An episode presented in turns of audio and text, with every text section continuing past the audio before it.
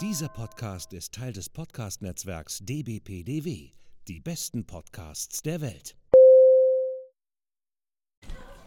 So, Aufnahme läuft. Mummies und Magic ist, genau, es ist laut, es äh, knistert, es sind Kinderstimmen im Hintergrund. Mummies und Magic ist heute unterwegs. Live im Kino. Oh mein Gott, also die Mumie liest jetzt nicht nur Bücher, die Mumie schaut jetzt auch Filme. Und zwar den gleichnamigen Film. Mumien. Mumien, also nicht die Mumie, sondern sogar mehrere Mumien. Wir sind hier in München im Malteser Kino und schauen uns ganz tapfer an in Kindergesellschaft in einer riesigen Horde. Es sind nicht unsere, es sind nicht unsere Kinder, denn wir sind ja bekanntermaßen nicht Mummies in Magic. Richtig. Ähm, worum Genau. geht's, Nora? Mumien, ein total verwickeltes Abenteuer. Das Spielfilmdebüt des Regisseurs Juan Jesus Garcia Galocha, äh, den man vielleicht schon aus Ted Stones kennt. Nein. kennt? genau. Ähm, der hat jetzt äh, sein Filmdebüt gemacht mit Mumien, ein total verwickeltes Abenteuer. Mumien, drei Stück namens Neffer, Tut und Sechem Ja, gehen. klar, wie sollen sie sonst heißen, ne? Echt. Oh. Neffer tut uns sicher. So heißen die. Also Neffer ist die Prinzessin, Tut ist der müsste Wagenlenker. heißen. Ich bin jetzt schon irgendwie nicht ganz einverstanden. Wir meckern erst später. Entschuldigung. Also, genau, sie Nefertut und leben in einer unterirdischen geheimen Stadt und sind auf der Suche nach einem Ring, ich glaube ein Hochzeitsgeschenk, der durch den Archäologen Lord Carnaby, ähm, Carneva- Carnarvon, Carnaby, Carn, Carn, ja. ja, hm. äh, entwendet wurde und die Mumien begeben sich nun auf den Weg nach London. Also Culture Clash schlechthin, wir sind gespannt und schauen uns natürlich an, was alles aus dem alten Ägypten in diesem Film herhalten muss. Also ich bin ja eigentlich auch nicht so Animationsfilm-Fan, aber in diesem Film habe ich in der Vorschau schon gesehen, gibt es ein Babykrokodil. Und Ja. ich als Krokodil bin natürlich da jetzt schon wieder ganz hin und weg. Absolut. Oh Gott. Die Werbung startet. Ich glaube, wir müssen jetzt erstmal ein wenig Schluss machen. Wir Das ist essen jetzt- Popcorn Wir und essen uns Popcorn und melden uns später wieder.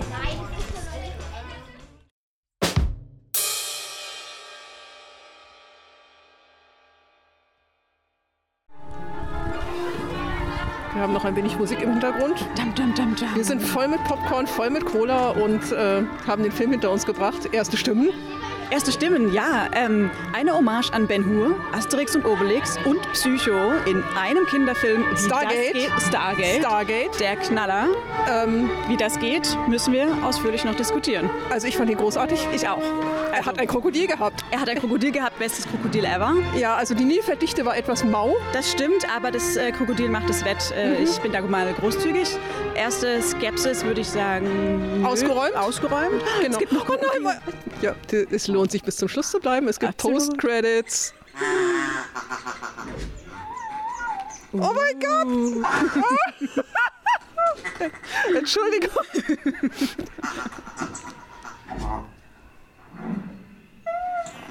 Oh nein. Oh. Tja, Oh, das gibt Beef. tja, was ihr jetzt verpasst habt, äh, das Oh. versuchen wir euch mal irgendwie nachher aufzuschlüsseln. Absolut. Ich glaube, jetzt müssen wir raus, sonst werden wir rausgeschmissen. Genau. Gut. Bis dann.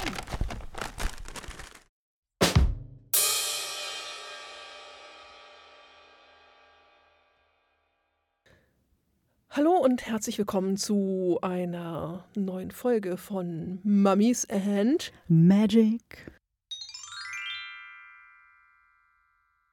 Hier sind für euch wieder das Krokodil und das Nilpferd. Das Krokodil nennt sich natürlich immer zuerst, unhöflicher wie ich bin. Ähm, wir waren im Kino. Yay! Das habt ihr eben schon gehört. Wir haben das nämlich ganz zu Anfang äh, eingespielt, unsere Live-Aufnahme gestern vom Kino. Ich bin durch Zufall, ich glaube im letzten Jahr war das schon, äh, im Internet über einen Trailer gestolpert für einen Animationsfilm Mumien. Ein total verwickeltes Abenteuer. Und natürlich stand ganz klar fest, dass wir dort rein mussten. Gestern war der erste Tag. Ja, keine Kosten und Mühen gescheut. Wir Ja. sind direkt los. Wir wollten in die Spätvorstellung. Wir sind in die Spätvorstellung. Es ist ein Kinderfilm. Die Spätvorstellung war um 16.30 Uhr. Fantastisch. Ja, dementsprechend äh, jung war auch das Publikum. Ja, wir hatten einen riesen Kindergeburtstag äh, hinter uns. Ihr habt das in der Live-Aufnahme schon gehört. Besonders das Rumgetrample der Kinder. Das war schon sehr schön.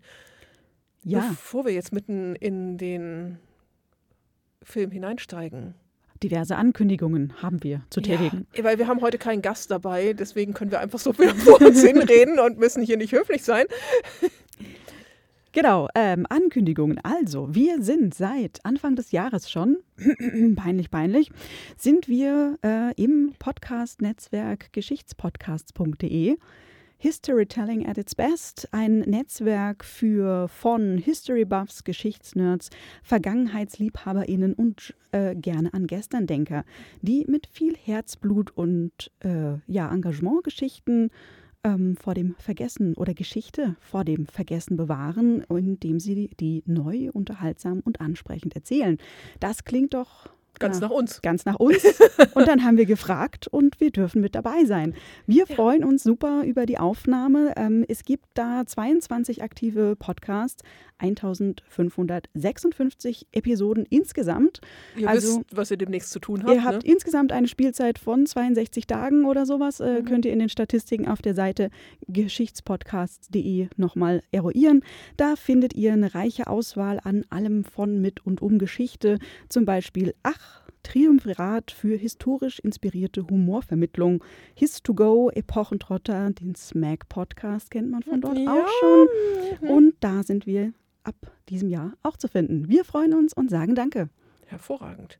Und wir sind noch in einem anderen Netzwerk gelandet. Das ist auch noch ganz frisch, nämlich bei Die besten Podcasts der Welt klingt auch vollkommen nach uns. Absolut. Auch ein Zusammenschluss nicht nur von History Podcasts, sondern von ganz, ganz vielen verschiedenen. Wir verlinken euch in den Shownotes die Seite. Schaut da auch einmal drauf und hört gerne in die verschiedenen Podcasts rein. Und Nora hat gestern schon ganz frech eine Kooperation angeleiert. Naja, mal gucken, ne? Machen wir ernst? Äh, ist es quasi ernst, wenn wir es hier jetzt anteasern?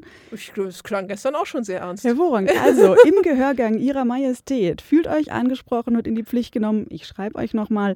Ähm, ja, unsere Lieblings-James-Bond-Filme standen gestern zur Diskussion. Mhm. Roxane und ich haben uns geoutet als Timothy Dalton-Fans. Ja. Ich äh, habe das ja immer gedacht, man darf das nie laut sagen. Ja, dachte ich auch immer, deswegen dachte ich das auch nicht, aber scheinbar sind wir nicht alleine, ne? Scheinbar sind wir nicht alleine, das freut uns sehr. Und es gibt natürlich einen James Bond-Film, der auch in Ägypten spielt. Lasst euch überraschen. Also, Roger Moore, The Spy Who Loved Me, der hm. James Bond, ja, genau.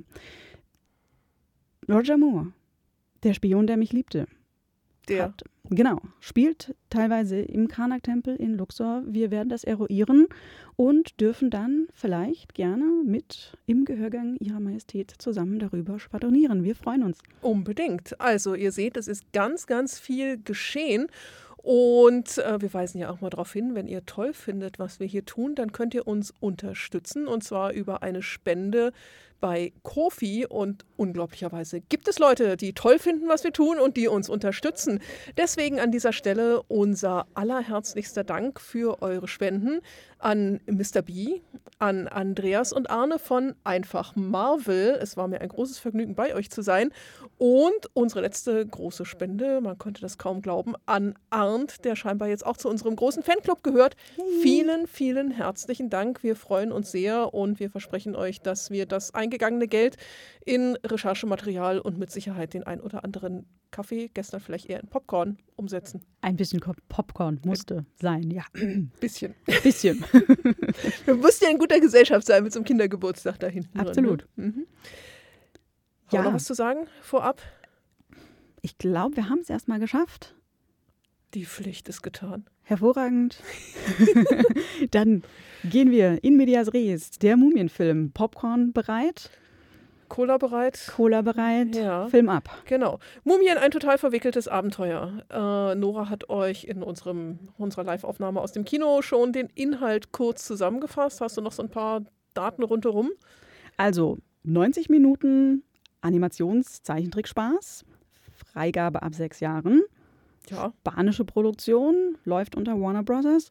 Und äh, ja, wir sehen drei Mumien, auf die gehen wir vielleicht gleich nochmal ein, mhm. ähm, die in einer unterirdischen geheimen Stadt der Unterwelt leben. Immer. Und ähm, ja, die, äh, deren Schicksale an einen Ring geknüpft sind, der aber durch einen Archäologen gestohlen, fachmännisch ergraben und in eine Ausstellung gebracht wird. wird. Mhm. Und äh, deswegen verschlägt es die drei Mumien und ein sehr süßes Babykrokodil äh, in die Welt der Lebenden nach London, wo sie einige Abenteuer äh, ja, erleben, mit der modernen Technik konfrontiert werden und äh, ja, ihre Welt retten. Und danach wieder in ihre unterirdische Mumienstadt zurückkehren. Mit Happy End. So viel sei gesagt. Wir weisen an dieser Stelle, an dieser Stelle darauf hin, an dieser Stelle darauf hin, dass es möglicherweise Spoiler geben könnte. Oh ja, wichtig. Also Aber- wer diesen Film unbedingt ungespoilert sehen will, sollte auf jeden Fall abschalten. Ja, und danach dann erst wieder reinhören. Unsere drei ProtagonistInnen sind Tut, Neffer und Sechem. Tut, seines Zeichens ehemaliger Streitwagenfahrer. Neffer, eine altägyptische Prinzessin, die Tochter des Pharaos. Und Sechem, der jüngere Bruder von Tut. Plus Krok. Plus Krog, Das das, Krokodil. Babykrokodil. Mhm. Vorhin erst erfahren, dass es in der Tat scheinbar einen Namen hat. Taucht wahrscheinlich in den Credits irgendwie auf. Ich glaube, er nennt es zwischendurch mal Kroko, Krog, irgendwie sowas. Irg- irgendwie, wie, wie auch immer. Die Namen sind ja schon klassisch ägyptisch. Tut, wir denken entweder an Tut Amun oder Tutmoses, ist also einer von den standardägyptischen Namen. Nefer, da habe ich ja gleich mit den Zähnen geknirscht, weil es ist ja eine Prinzessin und demzufolge müsste sie eigentlich Neferet oder Nofret heißen. Die T-Endung beim Namen weist nämlich immer auf eine Frau hin. Wichtiges Detail. Wichtiges Detail, genau. Sechem hingegen ist ein Name, den man auch aus dem Ägyptischen kennt. Sachmet, die Löwengöttin. Ne? Ihr habt das T gehört, Sachmet. Sechem ist die männliche Form davon, das heißt der Mächtige oder der Starke für diesen kleinen Jungen. An dieser Stelle, der Film war gut, Genau, das wir haben wir uns, vielleicht noch genau, sagen. wir haben uns gut unterhalten. Äh, ihr werdet hören, wir werden trotzdem irgendwie alles auseinanderklamüsern an dieser Stelle. Sollte Hollywood uns zufällig zuhören oder auch andere Medienschaffende, die vorhaben, etwas mit Ägypten zu tun, fragt uns bitte. Holt euch bitte ägyptologische Beratung. wir sind auch nicht teuer. Wir sind nicht teuer und wir machen das sehr, sehr gerne. Und es gibt einfach so viele kleine Details, an denen man arbeiten kann, die das Ganze noch schöner und noch nachvollziehbarer sind. Und wenn es nur ein T bei Nofret, Nefret, Neffer ist. Ja, kleines T, große Wirkung. Klar, kleines T, große Wirkung, in der Ja. Tat. Ähm, Tut ist ein Streitwagenfahrer. Äh, Also seine Frisur ist äh, mit dieser Schmalzlocke, er sieht ja ganz niedlich aus, aber ist halt obenrum zumindest nicht so richtig ägyptisch. Ne? Nee, die voll Elvis-Tolle da. Äh, Von der Frisur her, Nicht. nein. Aber Nee. es weht beim Rennwagen. Ja, es weht beim. Rennwagenfahren. Er hat irgendwie so ein komisches goldenes Stirnband auf, wahrscheinlich um die Haare zurückzuhalten. Er- puh, hm, Sieht auch eher wie so ein ägyptisierender Helm. maybe. Aber so richtig schützen tut er auch nicht, glaube ich. Nee, Ah, ja. nicht so ganz. Äh, Neffa, unsere Prinzessin, finde ich von der Erscheinung her ziemlich cool. Das passt auch so mit dem, was sie da irgendwie auf dem Kopf hat, diesem Diadem. Sehr schön ist der kleine Sechem, der seine Jugendlocke über dem rechten Ohr hat. Die klassisch traditionelle Frisur der altägyptischen Kinder. Man hat den Kopf kahl geschoren und hat nur so eine Locke oder einen Zopf dort stehen lassen. Und wenn ein Kind dann auch offiziell zum Erwachsenen wurde, hat man die Jugendlocke einfach abgeschnitten. Yay, genau. Und deswegen ganz cool, da sind auch noch andere Kinder, die man im Film Mhm. so zwischendurch mal äh, rumhüpfen sieht. Die haben auch alle so eine Locke. Das ist ein sehr liebes Detail. Äh, gibt auf jeden Fall volle Punktzahl. Wo wir vielleicht bei Sechem wieder meckern könnten, ist nämlich sein Spielzeug. Also nicht Krog, sondern das andere Spielzeug. Äh, er trägt einen Boomerang mit sich herum. Hm, und zwar die australische Version des Bumerangs. Das sieht definitiv nach der australischen Version aus. Es gab so etwas im alten Ägypten auch. Man kennt äh, zahlreiche Darstellungen eines Grabherrn bei der Jagd im Papyrusdickicht. Gerade bei der Vogeljagd hat man ein ähnliches Werkzeug eingesetzt. Wir bezeichnen das heute als ein Wurfholz. Das ist nicht ganz so symmetrisch wie ein solcher Boomerang. Ich weiß auch gar nicht, ob es überhaupt zurückkam, aber es ist ich glaube nicht. Das Nee, hat ja so einen ne? Griff hinten dran, Mhm, ne, an dem man mhm. das wirft. Mhm. Also das wird wahrscheinlich nicht diese, diesen Schwung eines Bumerangs Ja, haben können. aber man ne? hat, man hat zumindest ein ähnliches Werkzeug gehabt, hat damit auf Vögel geworfen. Ähm, ja, also Boomerang, ja, ein. So ähnlich. Genau, so genau. ähnlich. Aber die drei sind da abgebildet auf dem äh, Filmplakat, Mhm. äh, das man jetzt wahrscheinlich länglich überall äh, sieht. Ich habe auch schon in der U-Bahn Werbung gesehen. Uh. Also kann man mal die Augen aufhalten. Und Äh, äh, apropos Augen, äh, Augen. ja, Augen. Äh, alle ÄgypterInnen in diesem Film haben unterhalb des rechten Auges so eine Zeichnung? Tätowierung, Ja. Zeichnung. Ich war recht irritiert. Es sind alle äh, individuell, die gleichen sich nicht. Ja, ganz äh, seltsame Sache. Ähm, und mich hat es direkt äh, erinnert an den, äh, den Mumienfilm ne, äh, mit Brandon Fraser. Wir Da- haben ja auch schon drüber gesprochen. Genau, haben wir auch schon drüber gesprochen. Ähm, da gibt es ja die Medjai, die die Hamunaptra-Totenstadt Mhm. bewachen. Und die haben unterm Auge auch so eine Tätowierung. Ja, also nehmen wir mal an, dass sich der Regisseur davon hat inspirieren lassen und dass das also eine Referenz an den Klassiker Die Mumie ist. Könnte sein. Vielleicht, wenn da noch jemand was zu rausfindet. Ich nehme an, dass vielleicht jetzt äh, demnächst auch noch ein paar Filmkritiken und Infos. es äh, waren schon ein paar da, aber da ist so, so detailliert ist, glaube ich, niemand irgendwie eingestiegen. Also die Ja. waren so auch mehr, ja, nett, banal. Falls jemand Mhm. was kennt, jemand was weiß, Mhm. äh, falls der Regisseur zuhört, man weiß ja nie. genau. Grüße nach Wir Hollywood. wissen ja. gerne, äh, Warum? Warum? Mhm. Ähm, noch zwei andere, nee, drei andere Darstellungen. Ähm, der König, der Pharao, Ja. der sieht ziemlich gut aus. Das Der ist stimmt. gut gemacht. Der hat so sein schönes äh, goldblaues Nemes-Kopftuch auf, top. Äh, seine Ehefrau, die Prinzessinnenmutter mit diesen langen, etwas zusammen, streng zusammengenommenen, wallenden Haaren und Aber dem ist das etwas. eine Mutter oder ist das, Das eher ist so die eine Mutter, nee, also es ist, nein, nein, es Ah, ist ja. die Frau vom Pharao und wohl die Mutter Ah. der Prinzessin, habe ich jetzt auch Ah. erst irgendwie, ist im Film, wird es nicht ganz klar. ist etwas distanziert, das Verhältnis, oder? Ja, also so richtig herzlich ist es nicht, aber die sieht auch nicht so richtig ägyptisch aus. Ja. Ähm, was auch noch, oder wer noch eine größere Rolle spielt, ist der Hohepriester bei diesem ganzen Orakel, wo wir noch gleich kommen. Der hat irgendwie so, so einen hohen Hut auf, so à la Nofretete und Ja, trägt das so, so, noch so, höher und ja, und so eine, so, eine, so eine purpurfarbene Robe. Ja, Nein, nein, nein. nicht. Also vollkommen unägyptisch. Also Ja. nett, sieht vielleicht nach Priester aus, aber Ja. mit Sicherheit nicht nach altägyptischen Und Priester. Der Pharao, der hat ja dann auch diesen Scheinbart da an, Mhm. aber es ist nicht so ganz ersichtlich, wie der da eigentlich hält. Also finde ich auch klebt. ganz spannend. Der klebt wahrscheinlich. Ich habe auch immer geguckt, weil also bei den altägyptischen Statuen hat man rechts und links an den Wangen immer noch das Band, das diesen Bart am Kinn festhält. Hier nicht. Hier nicht, der hält da magisch. Also ist auf jeden so Fall sehr süß, weil der beim Sprechen auch immer so mitgeht. Cool. Ja. Mhm. Und äh, sein, äh, sein Krummstab, den er da hat, der ist auch sehr fancy. Der ist ziemlich cool, ja. Also den, der ist ja so richtig auch mannshoch Mhm. und äh, hat er eigentlich auch einen Wedel in der Hand gehabt? Habe ich nicht Ich glaube nicht, geachtet, habe ich ne? nicht gesehen. Und äh, Äh, Moment, Kinoplakat, wenn ich mal. hm, Raschel, raschel, ganz ich genau. der ist der Pfarrer, ist der da drauf? Ja, der ist da drauf mit seiner auf dem Streitwagen. Auf den kommen wir gleich noch zurück. Äh, aber da hat er nur Zügel in der Hand und nichts anderes. Ja, die Hände voll. Na gut. Auf dem Boomerang ist übrigens ein Vogel drauf, ne? Ja. Ähm, Hm. hm. Hm. Wird schon seine Bedeutung haben, Genau. dieser Vogel. Äh, gehen wir Vielleicht nochmal noch zurück. genau, das- was, was wolltest du zum. Das Plakat, Das ne, müssen wir uns Plakat, vielleicht nochmal angucken. Also die drei Hauptfiguren, das Kroko sind drauf, äh, Mhm. dann der Pharao da hinten am Streitwagen noch. Dann natürlich ganz markant, äh, dass man auch gleich weiß, dass es um Ägypten geht, ein roter Bus, äh, nein. Ähm, Andere also, Seite. andere Seite. Also da ist ein Sphinx drauf, schon mal sehr gut. Eine Pyramide, Mhm. die ist aber irgendwie rot-orange gestreift. Ja, die hat so eine, so, eine, so eine rote Spitze irgendwie. Genau, dann eben der Streitwagen, so weit, so gut. Und auf Mhm. der anderen Seite dann eben als Äquivalent London äh, mit dem Tower und dem roten Bus, äh, Genau, dass man Big Ben, weiß. also London, alles, was London irgendwie ausmacht. Äh, wir haben oben noch so einen Feuervogel, hm, der Vogel. Richtig. Äh, der Schriftzug Mumien, das I ist ein Obelisk Sehr und das ist cool. auch alles sehr schön eingewickelt. Sehr nett gemacht. Äh, die Schrift oben entdecke eine neue Welt und auch unten ab 16. Februar im Kino. Ist nicht so ganz ägyptisch, ist das, was man so aus klassischer Antike Griechenland, Rom irgendwie kennt. Sieht so ein bisschen aus wie in Stein gemeißelt, aber von der Form her eher Ja, eher so, pseudogriechisch. genau, so pseudogriechische Großbuchstaben erinnert sehr auch an äh, die Schrift, die bei Herkules Mhm. äh, verwendet worden ist. Also dem Zeichentrick Herkules. Genau. Mhm.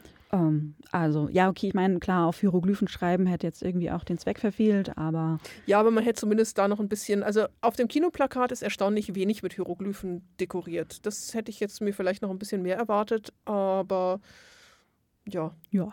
Aber es geht, es ist ähm, bunt ansprechend mhm. und äh, lädt auf jeden Fall ein, diesen Film zu gucken. Es hat ein Kroko drauf. Bestes Kronko. Bestes Kroko ever. ähm, Tut, unser Hauptprotagonist, der ehemalige Streitwagenfahrer. Genau, dem wird auch gleich die Eingangsszene gewidmet. Es beginnt episch mit ja, dem Höhepunkt von Tut, Tuts Karriere als Wagenlenker. In einem Zirkus fährt er seine Runden und es sieht verdächtig aus wie Ben Hur. Es, sieht ziemlich nach Ben Hur aus und ich habe schon gedacht, oh Gott, wenn das jetzt hier so weitergeht, dann. Drei Stunden später. Ja, ne, ne, das gar nicht mal, aber es ist halt einfach so typisch unägyptisch, ne? Absolut, ne? aber es ist halt, okay, wenn man einen Wagenlenker hat, ist es eine schöne Hommage. Ähm, ja, also, also an Hommages hat man sehr, sehr viel gehabt. Das, wir haben jetzt eben schon die Mumie, wir haben jetzt Ben Hur. Das ist schon ziemlich cool gemacht. Also man hat diese, die, die, äh, die Einstellungen, die Perspektive, die, die Bildausschnitte, Szenen, die im Film diese, auch diese, sind. Ja diese, diese Sporne an den, an den Radmuttern, ich habe keine Ahnung, wie heißt das denn? Naja, was, was Messala da halt so hat und wo sie sich dann gegenseitig die Räder irgendwie zerfräsen. Ja. Genau, und auch wie ähm, Dinge abbrechen, wie mhm. man da gegen die, Bande fährt, mhm. eben wie dieses Rad dann gelöst wird. Die Unfälle, also auch so die, die Kameraeinstellungen und die Perspektiven genau. sind mhm. dem Film sehr, sehr stark entlehnt. Ähm, das ist eine richtig große Hommage und ähm, ja. Es äh, ist alles ägyptisierend, also man hat im Hintergrund von diesem Zirkus, also man hat diesen Parcours im Zirkus, dieses, dieses Oval, aber es ist halt alles ägyptisierend. Man hat Obelisken, man hat so ein Tempeltor, äh, etc. pp. Genau, das ist ganz spannend, weil ähm, soweit ich sehe, ist im Ben Hur im Original dieses Ägyptisierende in, dem, in der Zirkusarena noch nicht Nein. da. Mhm. Im Remake von 2016 aber dann schon. Okay. Ja, da stehen dann die Obelisken alle irgendwie auch schön brav auf diesem Mittelstück mhm, von mhm, dem mhm. Zirkus. Und äh, das ist quasi eins zu eins jetzt auch hier in dem Mumien-Animationsfilm aufgegriffen. Den neuen kenne ich gar nicht, ich kenne nur den alten, weil den gab es bei meiner Oma damals, wenn wir zu Besuch gefahren sind, auf Videokassette. Äh, den ja. habe ich, ich habe ihn ungefähr 587 Mal gesehen, ohne Anfang und ohne Ende, weil er so lang war und nicht auf die Videokassette drauf passt. Sehr cool. Ja, ich äh, oute mich, ich habe ihn noch nie ganz am Stück gesehen. Richtig? Nee, ich kenne halt, ja, sorry, ich, äh, ja. Steht auf der langen Liste an langen Filmen, die ja. ich längst mal gucken müsste. Ja. Ähm, genau, aber ich kenne halt diese, natürlich mhm. die Wagenlenkszene, mhm. die kenne ich natürlich mit dem Wagenrennen.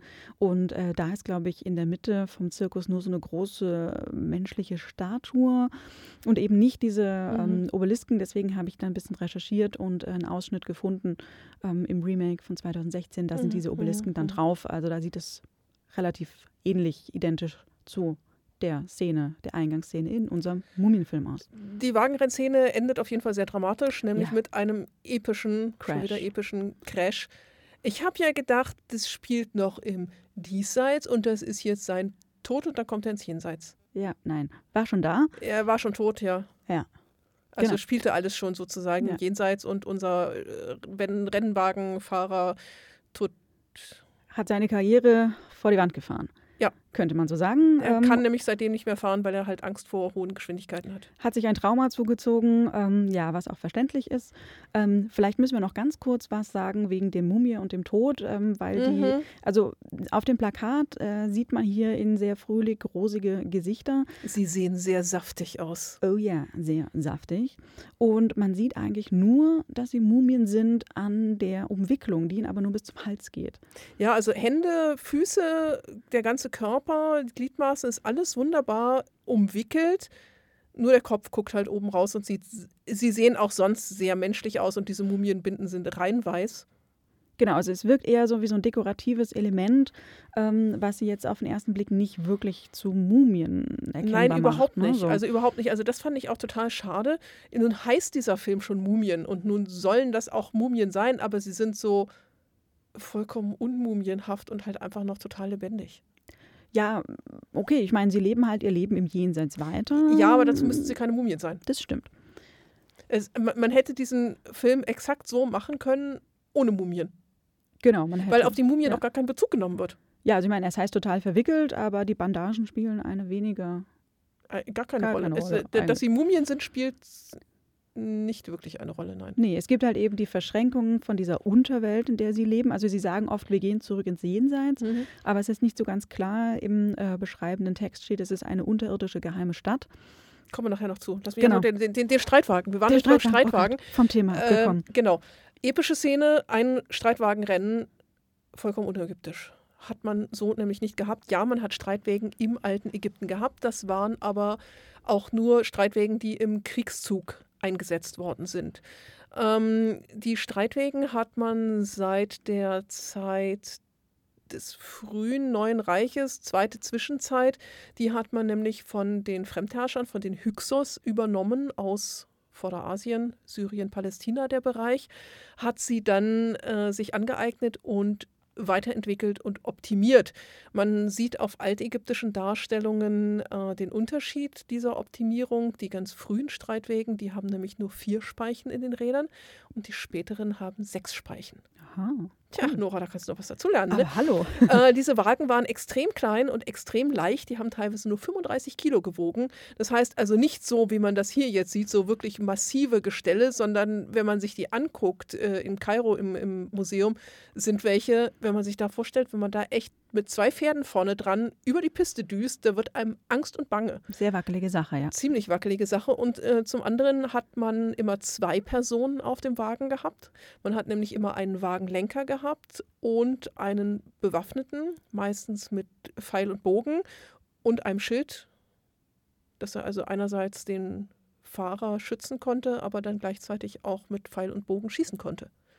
Also hochspannend, äh, aber nicht als Rennen und auch nicht so, wie wir das in dieser Jenseitsstadt sehen, als normales Transportmittel. Genau, das Definitiv geht auch nicht. Nee, nee. Also es gab Streitwagentruppen.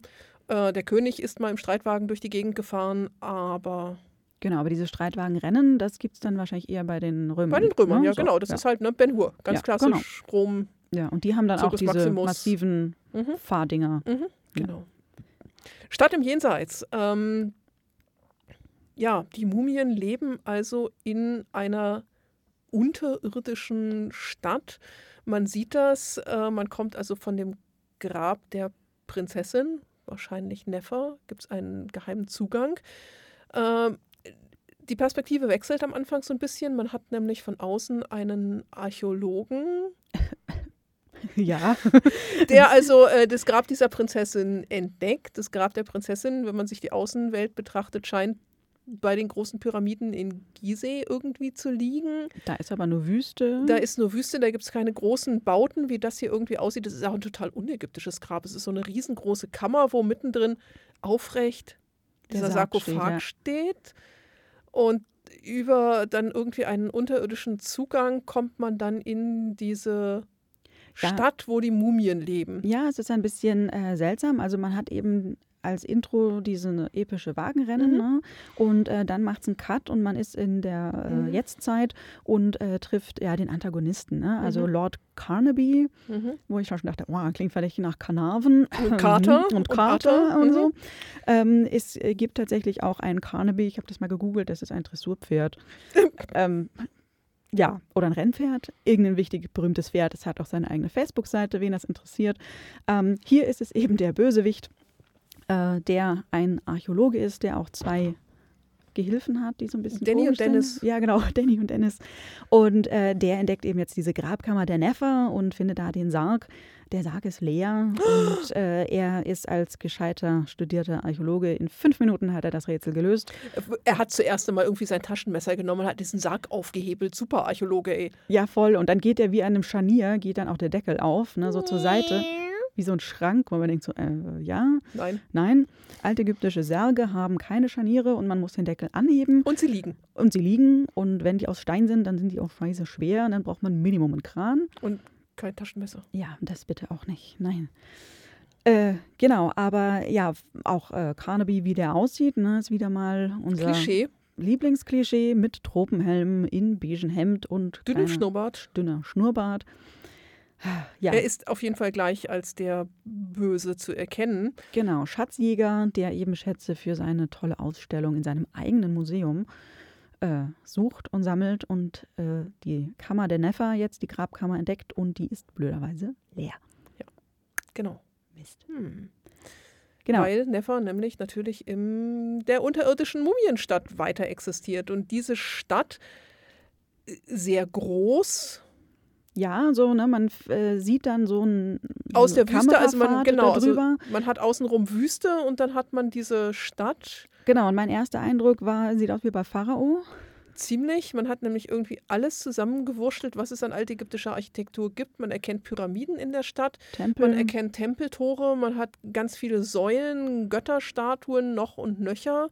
Genau, also Säulen auch, die keine Funktion haben, die stehen einfach dekorativ darum. Mhm. Ähm, es gibt ganz äh, tolle Motivik, die so ägyptisierend ist an den Säulen dran. Mhm. Ganz Ähm, viele Hieroglyphen, oh ja. aber nicht lesbar. Nee, nicht wirklich. Ich glaube, ähm, da sind auch welche verkehrt herum zwischendurch. Ja, irgendwie. Sie Genau, haben sich richtig ja. bemüht. Götterstatuen, also man sieht irgendwie Tot und Anubisse und Mhm. dann so falkenköpfige, äh, ja. Ähm, dann auch so ein paar Obelisken ragen da so aus der Landschaft eben, aus dieser Also alles, was man so raus. als Ägypten erwartet, das hat man dort. Andererseits ist diese Stadt sehr groß, sehr bevölkert. Man hat breite Boulevards, ja. auf denen Leute mit Streitwagen durch die Gegend fahren, wie genau, so, wie so gepflasterte. Straßen. Genau. Und dann gibt es auch hier sehr schön, äh, auf den belebten Straßen wird der Verkehr geregelt. Da gibt es so ein kleines Podest und dann steht einer gleich in so ägyptischer Haltung, ein Verkehrspolizist, der sich in die entsprechende Richtung dreht und den Verkehr äh, regelt. Und ich dachte doch gleich, hm, sieht aus wie bei Asterix. ja, in der Tat, den hat man nämlich bei Asterix und Cleopatra auch. Also eine nächste Hommage an einen Klassiker. Ganz wunderbar. Das findet sich in der Tat sehr oft und macht den Film auch für Erwachsene durchaus interessant, glaube ich. Ja, es sind sehr viele äh, coole, Kleine Sachen. kleine Sachen äh, drin. Vielleicht eben auch bei Carnaby. Ähm, der hat auch äh, eine Mutter, eine ältliche Mutter, die da immer an der, an Vor der Seite er echt Respekt hat. Ja, genau, die hat ihn da gut äh, unterm Fittich und äh, die ruft ihn auch jeden Tag mindestens dreimal an und hat äh, deswegen einen entsprechenden Klingelton. Psycho. Psycho, der. Es ist immer ja. sehr nett, ja, wenn das Telefon klingelt, seine Mutter ist dran, ist immer dieser Psycho-Klingelton. Ja, Ja. Ähm, sagt sehr viel über Carnabys Charakter und äh, das äh, Verhältnis zu seiner Mutter. Mhm, ja. Ja, Zurück zu unserer vollkommen unägyptischen Stadt. Äh, man hat natürlich auch Wohnhäuser. ja, die sind halt, äh, ja, sehen ganz nett aus, so ein bisschen Mhm. schon äh, in, ja, solcher, also es könnte auch Marokko sein oder so. Ne? Also, auch das ist dieses orientalische. genau, was man halt so hat von diesen, also so wieder so eine Klischeevorstellung Mhm, von mhm. Wohnhäusern im Orient. Dito, der Palast, äh, Mhm. der natürlich eine riesenhohe Treppe erstmal hat mit rotem Teppich, wie man das so als Palasttreppe natürlich gewohnt Klar, ist. richtig. Innen drin viele freie Höfe, aber auch einen sehr schönen kleinen Lotusblütenteich. Ja, das der ist fand ich sehr sehr süß. nett. Und ja, halt also das, Ja. was man so erwartet und was man normalerweise mit Ägypten irgendwie in Verbindung Genau, bringt. so Lotusfriese an der Mhm. Wand irgendwie und so Dekor. Es gibt ganz oft äh, Darstellungen von Aton, also Mhm. der äh, Sonnenscheibe mit den Strahlen, die dann so in Händen Mhm. enden. Die findet man ganz oft überall verteilt. Und im Thronsaal ist das, glaube ich, ist ein Riesenmosaik Mhm. von auch einem Eine Horus, Falken, ja, eine irgendwie Horusfalke, sowas. genau. Also ja, Mosaikfußböden ist jetzt für Ägypten auch eher weniger, Mhm. Aber sieht schön aus. Ja, was man in dieser Stadt noch hat, ist, dass es erstaunlich viel Technik gibt. Ähm, es muss wohl der Nachthimmel immer, also die Sonne wird runtergefahren, Nachthimmel wird hochgefahren, Sterne werden entlassen und das funktioniert so über Seilzüge, Ketten, Hebel. Genau, und Hast du dann nicht gesehen? faltet sich so eine Art, ist das metallischer Baldachin, Ja. Käseglocke über die Stadt Ja, aus und macht ja. dunkel und dann lassen die da äh, Glühwürmchen, Funken, Ja, irgendwas die, die macht Sterne. Dann, ja, ir- irgendwas, irgendwas Funkelndes macht Sterne. Die Sonne wird dann so an so, so einem Metallband irgendwie herabgelassen. also ist irgendwie mechanisch. Ja, aber irgendwie seltsam und ja, passt so überhaupt nicht zum Setting mit dazu und äh, lässt mich halt auch wieder fragen, ja, es ist halt irgendwie eine unterirdische Stadt, aber andererseits auch nicht, weil es hat auch noch Wüste drumherum und äh, das ist so ein bisschen allgemein unägyptisch. Also ich meine, man hat natürlich schon die Vorstellung, dass man, wenn man gestorben ist, im Jenseits weiterlebt. Man hat auch dort seine Felder, die man bestellen muss. Man hat äh, Flüsse, auf denen man mit Booten irgendwie durch die Gegend fährt. Und man hat natürlich auch sowas wie, wie Wohnhäuser. Also man glaubte ja schon, dass man dann dort eine zweite Existenz im Jenseits führt. Allerdings A, nicht als Mumie. Die Mumie, der Körper blieb im Grab im Diesseits zurück, also kein leerer Sarkophag, äh, sondern dass es halt die Verkörperung der Seele ist, die dort im Jenseits in menschlicher, normaler Gestalt einfach weiterlebt. Genau, und das ist halt einfach eine äh, Vorstellung und man sieht auch schon, an welche Probleme man stößt, wenn man das jetzt auch filmisch umsetzen will, weil du hast auch dich ganz zu Recht gefragt, wieso ist da nur ein Pharao, was ist Ja. mit den anderen allen? Äh, überhaupt, es ist halt eine Stadt mit einem Pharao und so ein paar ÄgypterInnen, die dort leben, aber äh, Da müssen wo ja sind die anderen? alle anderen von jemals immer Wir sein. sprechen von 3000 Jahren altägyptischer Geschichte und ich weiß nicht, wie vielen Königen und wie, wer weiß, wie vielen gestorbenen Menschen. Wo sind die anderen? Ja. Gibt es ganz viele von diesen Städten? Ist das jetzt nur, weil das Grab über die Prinzessin Nefer, dass die, die, die Stadt ihrer Familie? Ja, Fragen über Fragen. Ja. Äh, ja. Hm. Also ich, ich weiß auch nicht. Also das ist mir so ein bisschen, bisschen seltsam. Ähm, äh, der Pharao hat leider auch keinen Namen, ist also nicht rauszufinden, wie er ist. Dass das Grab der Prinzessin bei Gizeh ist, deutet eher so ein bisschen auf das alte Reich hin. Die Streitwegen hingegen eigentlich eher so auf das neue Reich. Passt also auch so von der zeitlichen Ausarbeitung irgendwie nicht ganz. Aber wir wollen ja nicht spingelig sein. Wir ne? wollen ja nicht, Nein. nicht ganz pingelig sein, äh, hätte man aber trotzdem einfach ein bisschen besser machen können. Äh, apropos besser machen, die Mumien, die haben ein Problem. Also die sehen zwar jetzt hier so ein bisschen mumig menschlich aus, aber wenn man sie strahlendem hellen Licht aussetzt, dann Ja, sieht man ihre wahre Gestalt, dann erkennt man nämlich, dass sie tot sind. wahre Gestalt. Ihr seht die äh, Gänsefüßchen, die Ja. ich hier mache. Die wahre Gestalt ist nämlich Sie werden so ein bisschen skelettierter dargestellt, dann also in im Gesicht, schwarz-weiß. in, de, in dem saftigen genau. Gesicht. Also nicht mehr diese schöne rosane äh, Haut, die sie sonst haben, sondern plötzlich dann schwarz-weiß. Und ähm, sind ja, also in der Darstellung hat es mich sehr direkt an so Make-up erinnert, was man zum Tag der Toten eben äh, Mhm. trägt. Und ähm, ja, sieht halt auch sehr unägyptisch dann dadurch Mhm. aus. Mhm. Ja, eben mexikanisch, spanisch, irgendwie in der Art, aber vollkommen unägyptisch. Genau, ne, das wäre vielleicht auch nochmal so ein Detail gewesen. Das ist ganz lieb irgendwie, dass man sie halt auch erkennen kann. Das spielt später im Film eben auch noch eine Rolle. Ja, man kann sie daran man- erkennen, dass sie ihre ganzen Körper eingewickelt sind. Ja, aber die ziehen ja nachher auch andere Klamotten an. Ja, okay. ja, aber sie ziehen ihre Mumienbinden nicht aus. Das stimmt. Wobei, äh, wenn Tut da irgendwie zufällig seinen Schurz verliert und Ja, das sieht man ja nicht, das ist ja zensiert. ja, aber man sieht sowieso nichts, weil er ja eigentlich seine Leinenbinden noch vollkommen umhat. Ja, offensichtlich gab es da was zu sehen. Also Neffe hat äh, durchaus äh, reagiert. Ja. Nein, äh, alles äh, brav und kindgerecht natürlich. ja, nachdem wir diese Stadt nun also kennengelernt haben, wo auch immer sie liegt, unter der Erde, im Jenseits, äh, weit verborgen in der Wüste, äh, sehen wir Tut, der Autogramme verteilt oder Autogramme schreibt. Ja, von Groupies belagert, Mhm. immer schön ein Autogramm nach dem anderen, sich da die Finger wund schreibt. Äh, schön auf Papyrus. Auf ja, ja. aber Aber er schreibt nicht mit einer Binse, sondern er schreibt mit einer Feder und taucht die auch nochmal in so ein schönes Tintenfass hinein. und dann schreibt er seinen Namen Tut auf diesen Papyrus, der mit Hieroglyphen vollgeschrieben ist. Aber Tut schreibt er natürlich wieder nicht in Hieroglyphen, sondern in dieser pseudo-griechischen Dingsy-Schrift. schade. Man hätte jemanden fragen können, der sich damit auskennt. Hätte man machen können. Aber dann kann es ja wieder keiner lesen. Ja, Ja, egal. Aber Wir schon. Wir schon. Wir hätten es lesen können. Wir schreiben mal was vor. Die Mhm. Vorlage kommt dann in die Shownotes. Tut.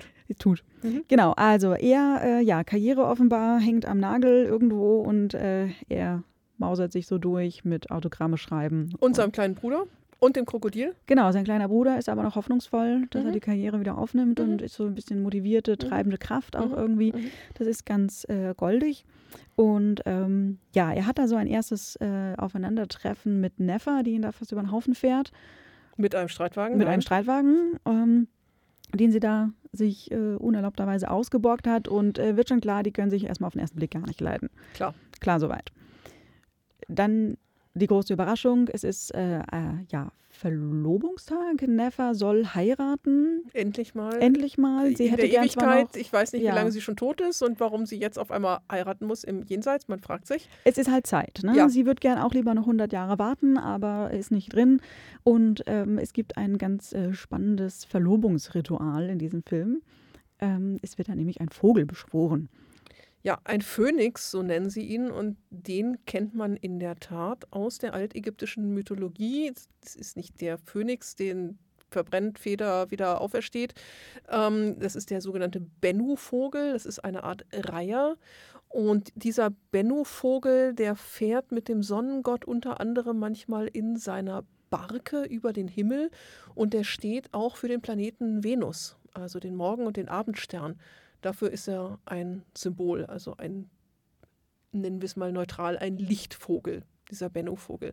Äh, das ist übrigens der Vogel, der auf dem Boomerang von Sechem, dem kleinen Bruder, auftaucht und der auch mit seiner Feuerspur auf dem Plakat zu sehen ist. Jo, genau. Und dieser Bennu-Vogel muss nun von der Prinzessin beschworen werden, damit er nämlich über die Stadt fliegt und ihren zukünftigen Ehemann auserwählt. Und bisher hat sich der Vogel auch noch nie getäuscht. Ja.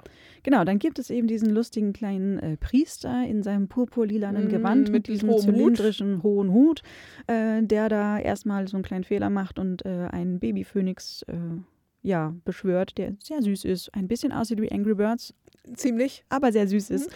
Und äh, den muss er da erstmal wachsen lassen. Und ähm, genau, der kommt aber, beschwört wird der aus einem heiligen Steinkreis. Aus einem, sag's, sag's, Stargate! also so einem richtig originalen Ja. Stargate mit Chevrons und es dreht sich. Es und dreht sich und wählt ein Strudel und es entsteht ein Ereignishorizont. Alles. da kommt dann dieser Phönix raus. Mega. Wir haben ein bisschen gekreischt. Nur ein bisschen. Ein bisschen. Ein ganz klein bisschen. Ja, also ein richtiges Mega Stargate, was im Übrigen auch in späteren Filmen nochmal angesprochen wird, wo sie nämlich dann in London gelandet sind. Man kennt dieses große Super Trooper Riesenrad an London der Themse, Eye, das genau. London Eye, genau. Und sie sagen, oh, ein Stargate, damit können wir ja wieder nach Hause reisen. Leider nicht, aber das Stargate als Reisemöglichkeit scheint in der altägyptischen Kultur fest verankert zu sein. Absolut, ja. Das äh, liefert dann ja auch äh, hinlänglich Erklärungen für diverse andere Stargate-Filme. Hätten Ja. wir das auch gelöst. Ja, genau. Super. Über Stargate sprechen wir demnächst auch mal. Machen wir. Ähm, aber über dieses Stargate wird nun dieser Bennu-Vogel, der Phönix, beschworen, der dann in der Tat mit seinem Flammenschwanz über die Stadt fliegt und Krachbum. Durch Sechem und sein Boomerang leider ausgenockt wird und Tata natürlich Tod vor die Füße fällt. Tut vor die Füße fällt und auf einmal ist Tut nun der auserwählte neue Ehemann der Prinzessin und beide freuen sich unglaublich, Zickenkrieg. äh, total und äh, diese Verlobung, diese unfreiwillige wird nun oder soll gefestigt werden durch einen Hochzeitsring. Ja, der, Der hat so sieht so ein, ein, ja, der sieht so ein Hathor-Symbol. der hat hat ein ne? Hathor-Symbol, denn es wird auch diese Göttin Hathor, die Göttin der Liebe, angesprochen. Das stimmt in der Tat. Die Hathor-Statue sah nun nicht ganz so hathorig aus. Aber dieser Ring schon, der hat so ein bisschen Kuhgehörn auch. Das war, Genau, und so eine, schon, der, der rote gemacht. Stein ne, sieht so ein bisschen aus wie die Sonnenscheibe, wo mhm. das Kuhgehörn dann drum ist. Also Mhm. das äh, geht durch, würde ich Ja, sagen. was man hier hat, ist ganz klassisch ein, eine Götterbefragung, ein Orakel, was ausgesprochen wird. Das hat man in ägyptischer Zeit sehr oft gehabt, dass also Götterentscheidungen durch Orakel kundgetan worden sind. Nicht unbedingt durch Stargates und Bennu-Vögel, aber Man hat genommen, was hilft. Ne? Genau. Also Mhm. irgendwie bei den Römern ist das ja dann auch so mit Gedärmeschau, Mhm. Fleischbeschau, Mhm, mhm. äh, Dinge verbrennen und die Rauchwolke deuten, solche Mhm. Sachen. Ja, Also- in Ägypten hat man es meistens so gehabt, dass an hohen Festtagen ja die Barke mit dem Bildnis des Gottes in einem verhüllten Schrein von Priestern durch die Menschenmenge getragen worden ist. Und man konnte ihr dann so Zettel in den Weg werfen mit Fragen drauf. Und je nachdem, in welche Richtung sich die Barke gewendet hat, ist dann ein positives oder ein negatives Zeichen reingedeutet worden. Mhm. Und ist das im äh, Tempel von äh, Ombos, äh, wo in der Architektur so kleine Nischen noch drin sind, wo man lauschen kann, wenn man zum Gott spricht? Möglich. Ich glaube, da ist irgendwas. Also da, Das ist in, in, in Siva, im, im Amunstempel, da hat man das Ah auf ja, jeden Fall glaub, auch. Da hat man, ja, das ist klar, ne, Alexander der Große, der, der Orakeltempel von Siva, Mhm. da hat man solche Sprechräume irgendwie gehabt, Mhm. um dann auch Orakel kundzutun, natürlich voll von Gott gewollt. und ein Schelm, der dabei lauscht. Mhm. Ne? So. Und ein Schelm, der irgendwie dabei seine Stimme verfremden lässt, ja. Ja, Mhm. genau. Also äh, Orakel hat man in klassischer antiker Zeit immer gehabt, ne? Delphi, die Sibylle etc. Genau. Ganz Hier also wichtig. auch. Sehr gut. Also Ja, ähm, auf jeden Fall ist es nun Tuts Aufgabe, diesen Hochzeitsring bis zur stattfindenden Vermählung gut zu bewahren. Und man ahnt es schon, dass das nicht schnell gut geht.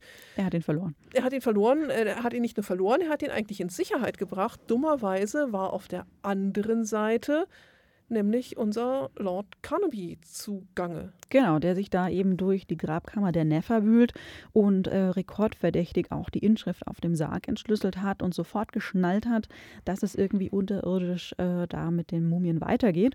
Und er bricht dann da technisch visiert mit einem kleinen Roboter durch die Grabkammer, der dann die Schätze einsammelt und eben auch den Ring klaut. Also der Einsatz von mitnimmt, mitnimmt ähm, findet ähm, und äh, natürlich in Sicherheit bringt und mit der ehrlichen Absicht, ihn zurückzubringen. Ja, und nicht nur ihn, sondern auch den ganzen anderen Kram, was er dort irgendwie findet, denn er will in London in seinem Museum eine Ägypten-Ausstellung machen und deswegen fährt er nach Ägypten und nimmt alles mit und stellt es dann in London aus. Das lassen wir jetzt hier auch mal so ungefragt stehen. Genau. Also sieht ganz cool aus, wie er das eben da in äh, Kisten verpackt, die Kisten auf Schiffe. Das wird dann überfahren, überführt und äh, dann im Museum entladen mit den Transportern und so finde ich ganz cool dargestellt. Mhm. Und ähm, auch der Einsatz von moderner Technik in archäologischen äh, Ausgrabungen und Projekten finde ich auch ganz cool. Also er hat da jetzt ein Tablet und kann dann diesen Roboter da steuern.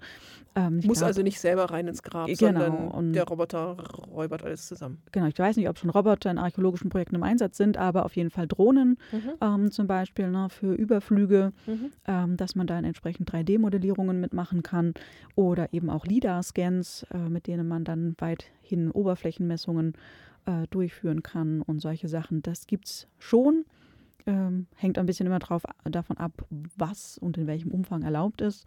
Äh, der Einsatz von Drohnen in Ägypten natürlich nicht. Also mit dem Roboter hätte er vielleicht da auch ein paar Probleme gekriegt.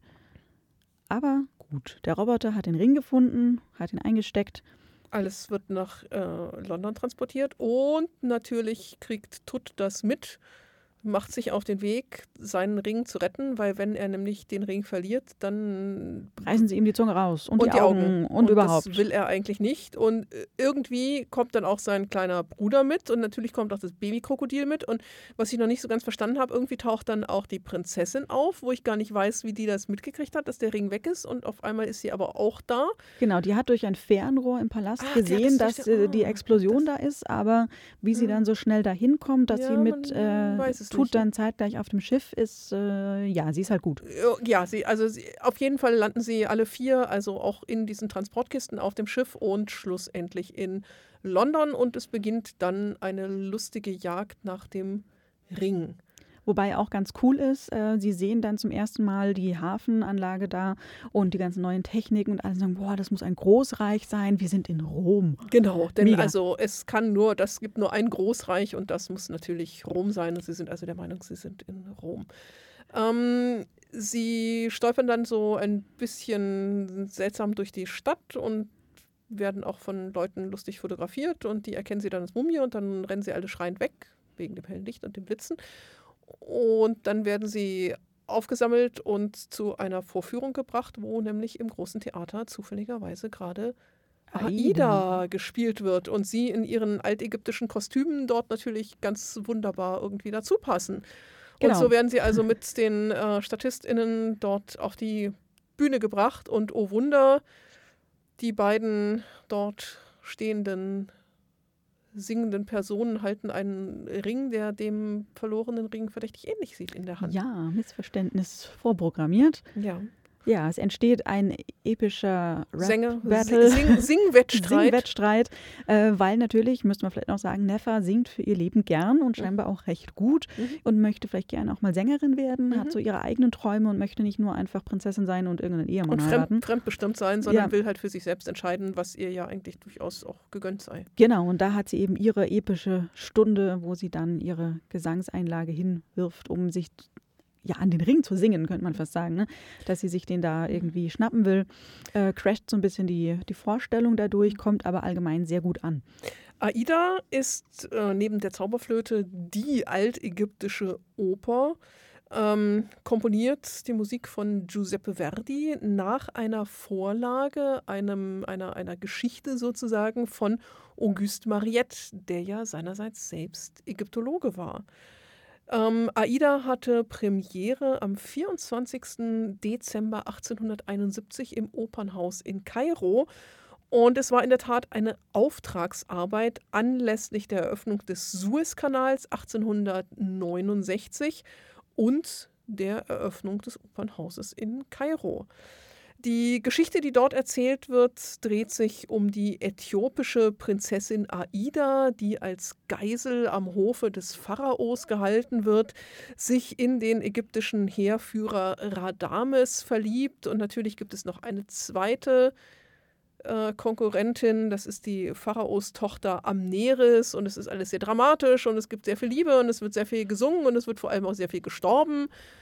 Ja, und da platzen sie nun halt gerade in einen solchen äh, Duo-Gesang zwischen Aida und Radames hinein, die sich ihrer gegenseitigen Liebe versichern. Ja, sehr romantisch und äh, Tut tanzt da hinten mit den äh, Ja. Statisten im Hintergrund, während der Neffe da ein bisschen so in dieses Gesangsduett reincrasht. Weil sie nämlich der Meinung ist, man unterhielte sich also in diesem seltsamen Großreich nur durch Gesang. Genau, ja, das wäre die Sprache dieser Kultur und Mhm. sie äh, greift das da gleich auf und äh, also fordert dann in äh, einer Sing, in einem Singsprechen.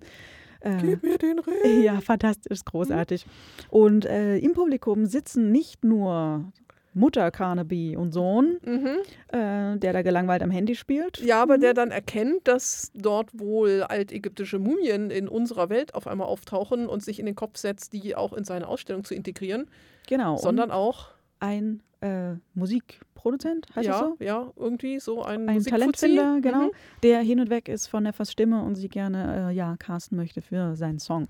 Was er dann auch tut und äh, sie nimmt dann in seinem Studio ein modernes Lied auf, das er irgendwie komponiert hat und das so hervorragend zu ihrer Stimme passt und sie hat einen Nummer 1 Jahreshit und 10 Millionen Menschen klicken auf YouTube auf ihren Clip und alles ist prima und sie ist auf einmal ganz berühmt. Ja, über Nacht ein Star. Über Nacht ein Star. Fantastisch. Ähm, aber bevor sie sich natürlich im Video zeigt, das geht natürlich nicht in diesen altägyptischen Klamotten, müssen sie sich erstmal einkleiden. Ja, sie gehen shoppen. Sie gehen shoppen, er gibt ihnen also quasi äh, die weil sie haben goldene, ja auch kein Geld. Ne? genau, sie sagen seine halt, goldene Kreditkarte dieser Musikfuzzi. Genau, und sie gehen shoppen bei Parrots, was natürlich schräg gegenüber liegt. Genau, Parrots äh, schräg gegenüber und ähm, ja, von der Architektur passt sich das nach London hervorragend ein. Äh, das Gebäude gibt es nämlich wirklich und das Kaufhaus, das sich dort befindet, heißt Harrods. Ja, das berühmte Londoner Kaufhaus. äh, Wir haben eben schon drüber gesprochen. Ich war in der Oberstufe, was jetzt auch schon gefühlte 100 Jahre her ist, mal zum Choraustausch in London und war auch im Harrods Kaufhaus und habe dort irgendwelche Bücher gekauft. Das weiß ich noch. Ich weiß nicht mehr, welche Bücher. Und ich muss auch verdrängt haben, wie Harrods aussieht, weil Ja, es ist halt einfach, also auch im Mumienfilm ist es das ägyptische Kaufhaus irgendwie. Es gibt da Säulen und Hieroglyphen und Gemälde. Und ich sag noch im Und Kino, Statuen? Statuen, alles. Ich sag noch zu Roxanne im Kino, wäre das nicht cool, wenn es sowas in echt gibt?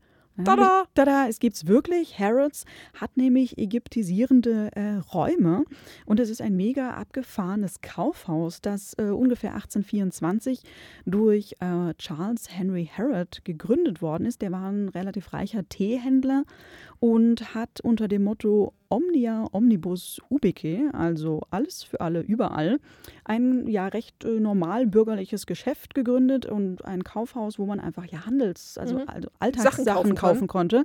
Und ähm, das entwickelt sich später dann erst zu diesem Luxuskaufhaus, äh, Kaufhaus, das es dann also heute auch noch ist. Und es ist unter anderem berühmt für die erste Rolltreppe. Ja, und diese Rolltreppe führt nämlich eben durch kreuz und quer diese altägyptischen Sachen. Wir tun das in die Shownotes. Da gibt es ein tolles Video, was Nora Oh, rausgefunden ist hat. fantastisch, wie man da durchfährt. Genau, es ist Äh. ganz cool. Ähm, das Ding ist dann 1883 irgendwann mal abgebrannt, äh, wurde dann aber wieder aufgebaut und ist danach quasi noch berühmter geworden. Ähm, unter anderem, weil es da nämlich eine Tierhandlung gibt. Da kann man Haustiere seiner Wahl kaufen. die- Krokodile, Ja, Löwen, Tiger, Elefanten, Panther, solche Sachen. Elefanten. Genau, zum Beispiel hat äh, der Prinz von Albanien dort einen Elefanten gekauft, den er dann 1967 Ronald Reagan zum Geschenk gemacht hat. Wollen Sie es gleich so mitnehmen oder soll ich sie hineinpacken? Genau, ähm, also Eine ein, Tüte dazu? genau, und das ist ganz cool, weil man nämlich in dem Mumienfilm sieht, dass es da ein Tiergeschäft gibt, Mhm. wo das Krokodil auch ein ganz herzliches äh, Stoffplüschtier Ein bekommt. Schweinchen und das schleppt es dann immer durch die Gegend und Ja. hat es ganz lieb. Voll. Im Kino sitzen bleiben Herrschaftszeiten bis zu den Post-Credits. Da Und dann kommt noch versteht ihr nämlich auch, warum wir in unserer Live-Aufnahme so gequietscht haben. Genau, und das Schweinchen auch noch eine ganz wichtige Rolle Ja, spielt. Und das Krokodil. Das Krokodil sowieso. Es ist äh, der Liebling der Herzen, glaube ich. Ja. Ähm, genau, auf jeden Fall hat man aber dieses Tiergeschäft relativ äh, bald in den 19, also in späten 1960ern dann äh, geschlossen. Äh, und seit 2014 gibt es das auch nicht mehr wegen Tierhandel und so. Äh, ja, ja. keine Elefanten mehr. Genau, das äh, Kaufhaus gibt es bis heute noch und ähm, 1985 wurde es aber verkauft an einen ägyptischen Kaufmann. Ägyptisch. Ja, einen ägyptischen Kaufmann, Mohammed El Fayed.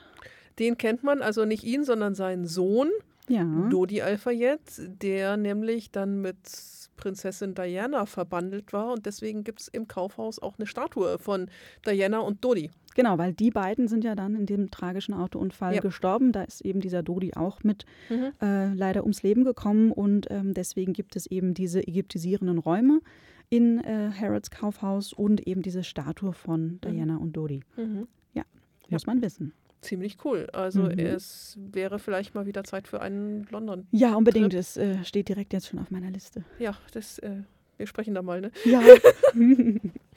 Ähm, ja, ich da- darf das gar nicht sagen. Als ich nämlich damals in London war, meinst du, ich war im British Museum? Nein, ich war nicht im British Museum. Ich bin dran vorbeigegangen. Ich bin nicht reingegangen. Schande über dich.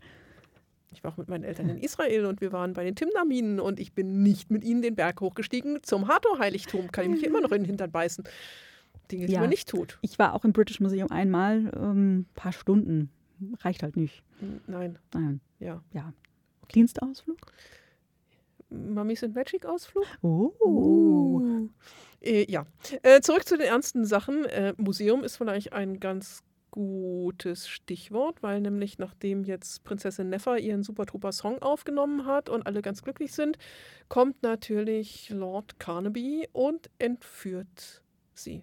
Genau, als Teil für seine Ausstellung. Ja, kettet sie dort an hinter Glas und äh, beleuchtet sie schön, dass auch jeder sieht, dass sie eine Mumie ist.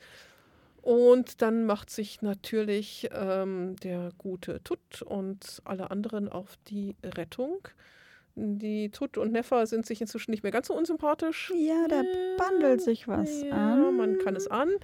ähm, kurze Rede, langer Sinn. Äh, ach nee, umgekehrt. Kurzer Sinn, langer nee, wie, wie auch Kurze Rede, immer. gar keinen Sinn. Gar keinen Sinn. Auch so? Äh, er schafft es natürlich, sie wieder zu befreien und es geht eine wilde Jagd durch das Museum Carnaby, wo man auch einen Eindruck der Ausstellung erhält und viele interessante Dinge sieht. Hinten im Augenwinkel eine Nofretete.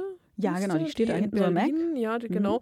Äh, an den Wänden diverse Reliefs. Äh, die Musikantin aus dem Grab des Nacht habe ich erkannt. Wir haben so eine vor. Herzwegungsszene Totenbuch gehabt und noch so ein paar andere. Äh, das ist immer schade, im Kino kann man nicht anhalten und zurückspulen. Ja. Ne? Es ist einmal gesehen, muss sich das dann gleich ins Gedächtnis einbrennen. Ähm, Vielleicht machen wir eine zweite Folge, wenn der auf Video Ja. oder beim Streaming irgendwie da ist, dann kann man da nochmal reingucken und nochmal genauer das Ganze analysieren. Aber sehr schön, man findet halt auch da wieder alle Klassiker. Wir erinnern nur an Asterix, ne, wo man ja auch beim Film alles, was irgendwie so klassisch ägyptisch ist, an Reliefs, an Darstellungen überall Genau, also man sieht auf jeden Fall sehr, sehr viele Statuen. Da sind ganz viele Todd-Statuen, Mhm. einmal als Pavian, einmal als Ibis Mhm. in unterschiedlichen Größen. Und was ich auch ganz schön finde, ist so die Vitrine mit der Keramik. Mhm. Die ist so Ja, die ist äh, sehr schön. Roter Ton mit so einer blauen Bemalung, sieht Ja. sehr so nach neuer Reichskeramik aus. Mhm. Finde ich gut. Ja, genau. Also die habe ich auch gesehen. Die stammte ja aus diesem. Also er, er hat ja, der Lord Carnaby hat irgendwie Tuts äh, Schatzkammer ausgeräubert, unter anderem seine ganzen Rennpokale und auch diese Gefäße, die vorher schon bei ihm standen, was jetzt in der Tat wieder auf das Neue Reich hindeutet, Genau. zeitlich Einordnung. Ähm, ja, in dem Neuen Reich hat man nämlich diese blau bemalte Keramik. Sonst ist Keramik im alten Ägypten bis auf die Frühzeit immer undekoriert. Ja, Frühzeitkeramik ist aber auch nicht so blau. Ne? Also das Nee, eher ist nicht so blau, die ist rote eher Dekor. rot, genau, Ja. rote Bemalung auf weißem Grund oder weiße Bemalung auf rotem Grund, Genau. Negade 1, Negade 2. Ähm, und dann hat man im Neuen Reich eben diese blau dekorierte Keramik. Sehr schön. Ja, auf jeden Fall. Das loben wir. Das loben wir. Da müsste man vielleicht nochmal den Keramikspezialisten fragen, ob die Form auch passt. Ja, das sah schon ganz okay, Ganz okay, aus. Das ne? waren solche länglichen Vasen. Mhm. Passt schon ganz gut. Lass mir durchgehen. Ja, lass mal durchgehen. Naja, auf jeden Fall, ähm, Neffa wird gerettet, man findet dann auch den Ring wieder, man kehrt äh, zurück zur altägyptischen Stadt und Also erstmal wilde Verfolgungsjagd, Ah, ja, wilde- na, ganz ja, das- wichtig, ne, weil natürlich. lässt das natürlich nicht auf sich sitzen. ja, Ähm, oh, und auch Tut gelingt es natürlich, sein Trauma vor schnellen Fahrzeugen irgendwie in den Griff zu kriegen. ja, ganz klar. Solche Äh, Sachen. Einige Wortwitze verlieren sich leider in der Übersetzung.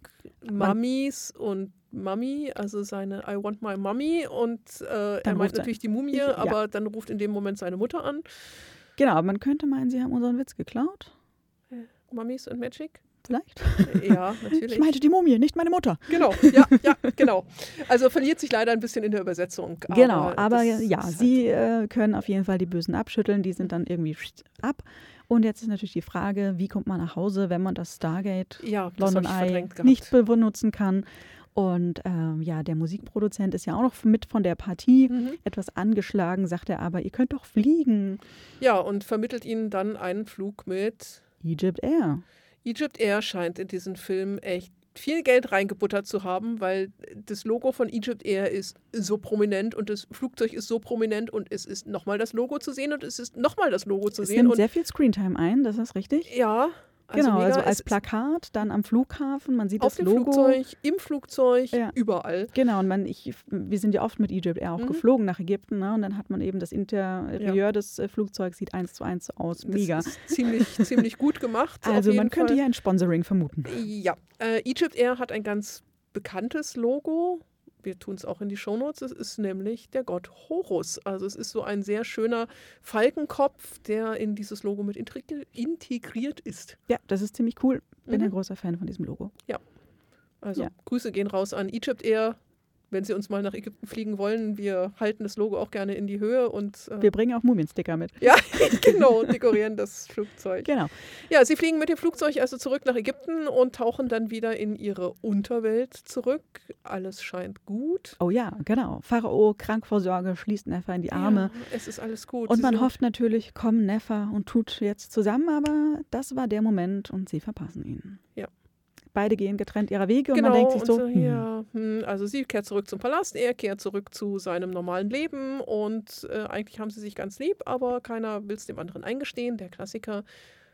untermalt von Nickelback, auch ganz romantisch. Ja, also Musik muss man rausgreifen. Ne? Natürlich wird äh, schon in London gespielt Walk Like an Egyptian Kommt von den. Bengals äh, in solchen Filmen immer. Wichtig. Mhm. Ja, hier haben wir jetzt Nickelback, Und Walk Alles Like an Egyptian später noch. später noch, aber es Ja. ist alles ganz tragisch und es ist alles ganz traurig und Ja. ja. Genau. Und dann großes Drama, weil nämlich Lord Carnaby sich immer noch nicht hat abschütteln lassen und jetzt mit massivem Bulldozer-Einsatz Und Dynamit. und Dynamit in die Stadt im Jenseits eindringt, in den Pharaospalast, den Pharao als Geisel nimmt und ihn in seine Ausstellung integrieren will und natürlich die Prinzessin und Tut todesmutig, ja.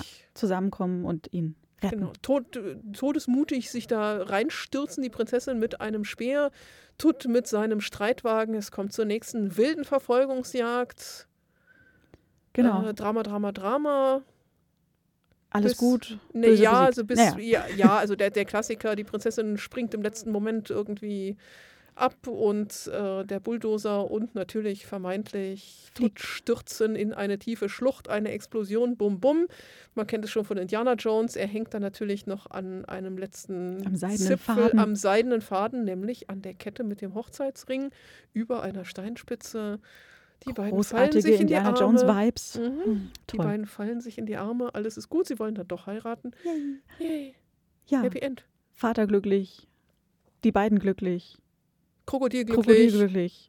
Und Sechen alle glücklich, äh, alle von ihrem. Trauma geheilt, natürlich, äh, Ja. die Liebe heilt alles und äh, ja. Ja, wunderbar. Es kommt zur großen Verlobungsfeier, Mhm. äh, Hochzeitsfeier dann im Palast und eine große Party, in der dann Walk Like an Egyptian live Natürlich. performt von Nefer. Genau, sie darf nämlich dann auch im Palast singen und äh, Tut spielt irgendwie Gitarre im Hintergrund und alle tanzen durch die Gegend und alle sind glücklich und das war's. Happy End. Abspann, sitzen bleiben. Rumquietschen. Ja. Genau. Wir prangern an Wir prangern an. die Nilpferddichte in diesem Film. Ja, genau. Also Nicht. noch, noch nicht Null. einmal eine Darstellung, genau. Kein Wir haben Nilpferddichte Nilpferd. null. Nee, zum Glück ist das Krokodil süß. Ja. Ja. Aber die, also wenn sollte es einen zweiten Teil geben, Braucht es ein Nilpferd, definitiv. das Bitte. mindestens so süß ist wie das Kroko, wenn Ja. nicht mehr. Genau. Tragisch. Alles in allem, auch wenn wir natürlich wieder viel zu kritteln haben, das haben Nein. wir immer, es war ein erstaunlich schöner Film mit vielen Anspielungen an die Popkultur. Was hatten wir jetzt? Wir hatten Ben Hur, wir hatten Asterix, wir hatten die Mumie, wir hatten Stargate, wir hatten Psycho, wir hatten Indiana Jones und noch vieles mehr, was Die wirklich Bengals. die Bengals, wir hatten sehr viel, was dort eingeflossen ist und das fand ich sehr schön gemacht und macht es also auch für Erwachsene. Genau, und auch die Eltern, die mit müssen, haben dann Mhm. ihren Spaß, glaube Mhm, ich. mhm. Es ist äh, 90 Minuten schönes Popcorn-Kino, Ja. gute Man Unterhaltung. kann halt ein, zwei Tränchen verdrücken zum ja, Schluss. Das ist ja halt, romantisch. Ja. Genau, man hat was zu lachen. Es gibt einen Guten und einen Bösen, wie sich das gehört. Ja. Und Die Welt äh, ist sehr einfach. ja, Ist auch mal schön. Ja, Also im Großen und Ganzen großes Lob, schöner Ja. Film. Machen wir. Gefällt uns. wir sprechen aus fünf Mumien. Fünf Mumien, Fünf Mumien. Die Ja. Fünf Krokodile, fünf fünf Nilpferde. keine Nilpferde. ja, aber äh, also wir können guten Wissens äh, den, den Film empfehlen und ihr habt jetzt unseren Podcast gehört und wisst, worauf ihr achten sollt. Ganz genau. Wenn euch noch was auffällt, was uns vielleicht entgangen ist, Ja. Soll Lasst, ja auch vorkommen. lasst uns das wissen. Lasst uns Unbedingt. überhaupt einfach wissen, wie euch der Film gefallen hat, wenn ihr ihn gesehen habt. Schreibt uns gerne. Auch sonstige Fanpost ist immer gern gesehen an infos at mummies-magic.de. Wenn ihr was persönlich mitteilen wollt, ihr erreicht uns auch einzeln. Nora über Nilpferd at, mich über Krokodil at mummies-magic.de. Genau. Sonst Kommentare auf der äh, Homepage. Wir weisen nochmal auf unsere Folge 20 hin, wo wir ganz zum Schluss noch ein Comic-Magazin, das Feral-Magazin zu Mumien, ähm, verlosen, Oh ja, wo ihr noch dran teilnehmen könnt. Bis Wir haben wann? gerade, weiß ich nicht, müsste ich jetzt in unsere Folge reinhören. Wir haben gerade beendet, wir müssen noch auslosen, das Medusa-Gewinnspiel. Oh ja, das heißt, Gewinner wird in der nächsten Folge bekannt gegeben. Ja, vielleicht tun wir es einfach auch schon in den Shownotes bekannt geben, weil wir jetzt wieder etwas ähm, nicht vorbereitet sind. Ups. Ups, genau. ähm, ja, herzlichen Glückwunsch zum Gewinn von Medusa. Eine von den Teilnehmenden wird es geworden sein. Wir benachrichtigen. Wir benachrichtigen, ihr kriegt dann demnächst Post von uns. Dankeschön fürs Mitmachen. Dankeschön fürs fleißig Hören. Mega. Absolut, Wir mega. freuen uns, dass ihr so fleißig mit dabei seid. Ja, schon ein bisschen sprachlos fast. Ne? Das ist einfach, Ja. diese Zahlen werden immer mehr und wir freuen Ja. uns wahnsinnig auch über äh, Feedback und auch Anregungen, Mhm. die wir bekommen. Das ist Mhm. einfach ganz, ganz großes Kino. Das ist super. Unbedingt, wir werden noch für viele, viele Folgen Spaß haben. Wir können nur noch wieder darauf hinweisen, wenn euch gefällt, was wir tun und ihr uns mal wieder ins Kino schicken wollt oder uns was zu lesen geben wollt, dann findet ihr in den Shownotes auch unseren Kofi-Link. Lasst uns 1, 2, 3, 4 Kaffee da. Wir freuen uns sehr, nennen euch dann auch gerne persönlich, Unbedingt. Grüße, immer ganz wichtig an Mhm. alle, die das die uns, möchten. die uns schon unterstützt haben. Das sowieso. In diesem Sinne verabschieden wir uns und wenn das alles so gut läuft, dann kommt schon in der Woche drauf schon wieder eine neue Folge. Ah, wir sind jetzt hier irgendwie gerade im Wochenrhythmus gelandet. Wir werden das nicht durchhalten. Also nicht dran gewöhnen. Ne? Nee, Es war jetzt nur der Not äh, geschuldet. wir mussten dass, halt ins Kino. Ja, wir mussten ins Kino. Ne? Zeitnahe Ja, Berichterstattung genau. ist immer wichtig. Tut uns leid. Ja, In diesem Sinne, later Skaters Wiederhörnchen. und bis zum nächsten Mal. Bis dann. Ciao. Ciao, ciao.